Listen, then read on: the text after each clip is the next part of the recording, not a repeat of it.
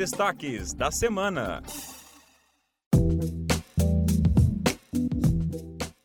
Olá, eu sou Sônia Campos e está começando mais uma edição do Destaques da Semana, o podcast que apresenta as manchetes do portal do Ministério Público de Santa Catarina.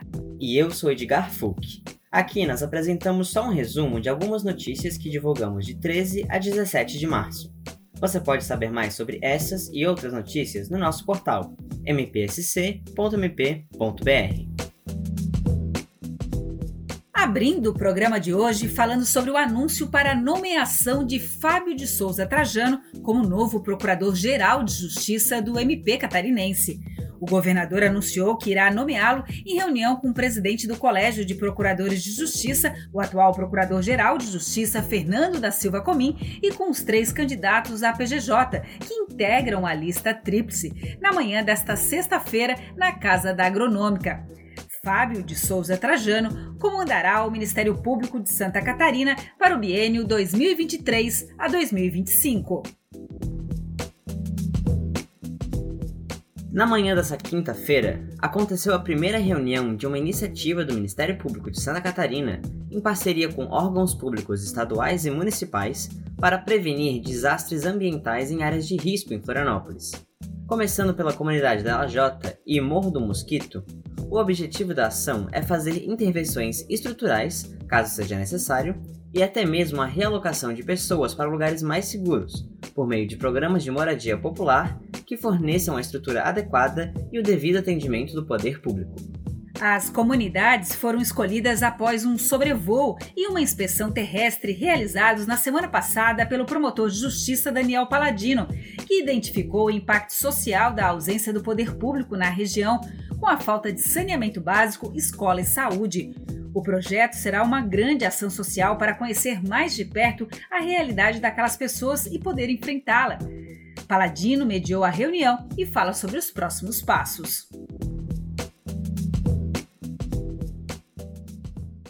Então, esse trabalho foi bastante importante, conhecer essa realidade e, a partir dela, escolhê-la como prioritária para o início desse trabalho que está sendo realizado. Tanto é verdade que todos aqui concordaram, o próprio prefeito municipal Topázio também vai colocar no radar com a prioridade do município como um projeto piloto para que a gente possa depois difundi-lo para as outras regiões da capital, para as comunidades carentes que realmente precisam desse olhar atento, desse olhar é, compassivo por parte do Estado.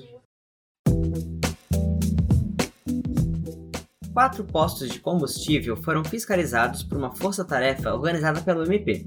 A Operação Combustível Legal constatou irregularidades, como ausência de alvará da Polícia Civil, bombas com vazamento ou fiação exposta e produtos vencidos à venda em uma loja de conveniência. Um dos postos foi autuado por venda de combustível supostamente adulterado. O promotor de justiça Wilson Paulo Mendonça Neto faz um balanço da ação. A operação foi bastante produtiva, foram visitados quatro postos de combustíveis na região de Florianópolis. Em todos eles foram verificadas algumas irregularidades. Agora, o Ministério Público procederá à abertura de procedimentos em relação aos fatos noticiados pelos órgãos envolvidos. A operação constou com diversos órgãos, cada um atuando dentro das suas atribuições. Todos os dados agora serão recolhidos pela Promotoria de Justiça do Consumidor para dar seguimento às investigações. Agora vamos dar um giro pelo estado e acompanhar as atividades do Ministério Público em Santa Catarina. Em Joinville, o Ministério Público ajuizou uma ação civil pública para que a SIDASC, Companhia Integrada de Desenvolvimento Agrícola de Santa Catarina, e o município criem estruturas para garantir o direito dos animais de grande porte e de produção em situação de maus tratos. Entre os pedidos estão a estruturação de um local adequado para o acolhimento, transporte seguro e a instituição da Câmara Judicial de Proteção de Animais de grande porte de produção para animais que não representem comprovado risco à saúde ambiental, humana e animal, com a transmissão de doenças infecciosas.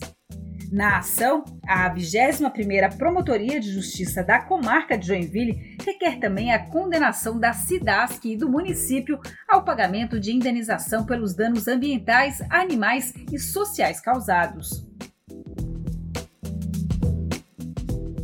Em outra ação civil pública, o Ministério Público pede que o município de Laguna regularize a situação dos cemitérios da cidade. A ação requer que o município assuma a administração, conservação e manutenção dos cemitérios até que a concessão do serviço seja legalmente realizada, se for o caso. Ela ainda trata do cumprimento de exigências do Código Sanitário, da obtenção de licenciamento ambiental e da criação de novas vagas para sepultamento. Conforme a ação, o poder público municipal vem se omitindo na prestação dos serviços. O MP catarinense abriu um inquérito após ser procurado com relatos de pessoas que não estavam conseguindo vagas para sepultamentos em Laguna.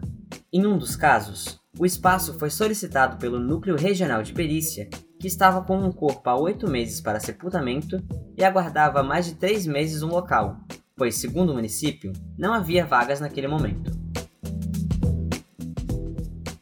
Porto Belo, uma imobiliária e mais quatro réus foram condenados a reparar danos ambientais em uma área de preservação permanente.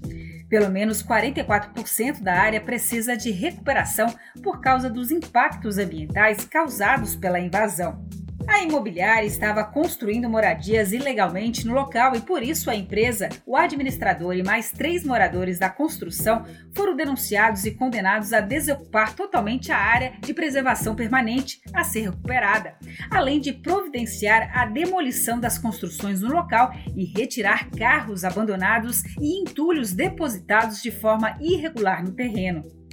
Foi dado um prazo de 180 dias para desocupação total da área com multa diária de mil reais se ele não for cumprido. Em caso de situação de vulnerabilidade social, deve ser requisitado apoio do município para auxílio na remoção das famílias. O cumprimento da ordem de demolição deverá ser acompanhado pela Fundação do Meio Ambiente de Porto Belo. E para encerrar, em São José, o Ministério Público denunciou a diretora de uma creche por maus tratos e lesões corporais contra as crianças que deveria cuidar. A creche já havia sido fechada após denúncias de que as crianças estariam sendo mal alimentadas, submetidas a castigos físicos e psicológicos e negligenciadas. A diretora foi denunciada pelos crimes de maus tratos, com o agravante de que as vítimas são menores de 14 anos de idade e lesões corporais.